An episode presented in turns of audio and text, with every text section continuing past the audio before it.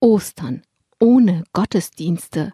Noch so ein historischer Moment in dieser Corona-Krise. Eine Krise, von der so viele Menschen hoffen, dass wir danach eine bessere, eine menschlichere Welt haben.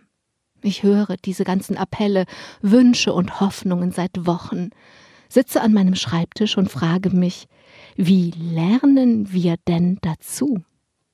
Eine weit verbreitete Antwort steht in Psalm 90.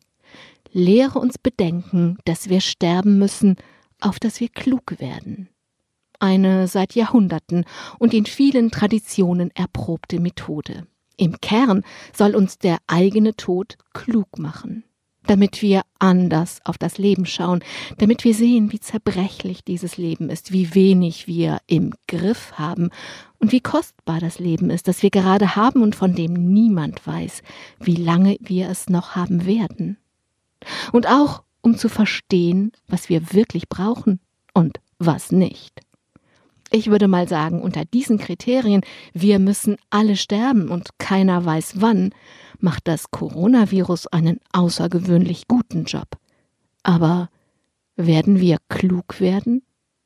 Vielleicht. So richtig optimistisch bin ich nicht. Die Katastrophen von Tschernobyl zum Beispiel oder die Finanzkrise von 2008, um mal nur zwei Krisen zu nennen, haben uns nur begrenzt klug gemacht. Die Migrationskrise 2015 hat unsere Welt sogar gespalten. Und was hätten wir daraus alles lernen können? Einen anderen Weg wählt Matthias Horks gerade.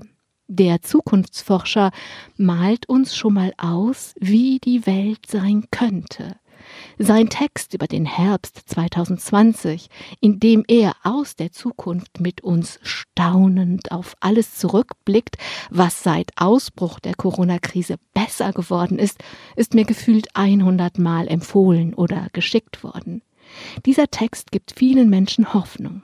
Und es ist ja in der Tat eine schöne Idee, dieser Blick aus der Zukunft zurück, weil wir könnten ja wirklich so viel Gefallen und Nutzen an einem entschleunigteren Leben, echten Kontakten und gelebter Solidarität finden, dass wir es nach der Krise freiwillig so weitermachen.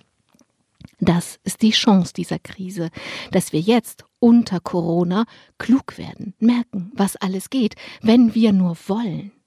Wenn wir diese Klugheit beibehalten, jeder für sich und alle zusammen, dann ist dieses historische Osterfest tatsächlich der Anfang von etwas Neuem, etwas Wunderbarem.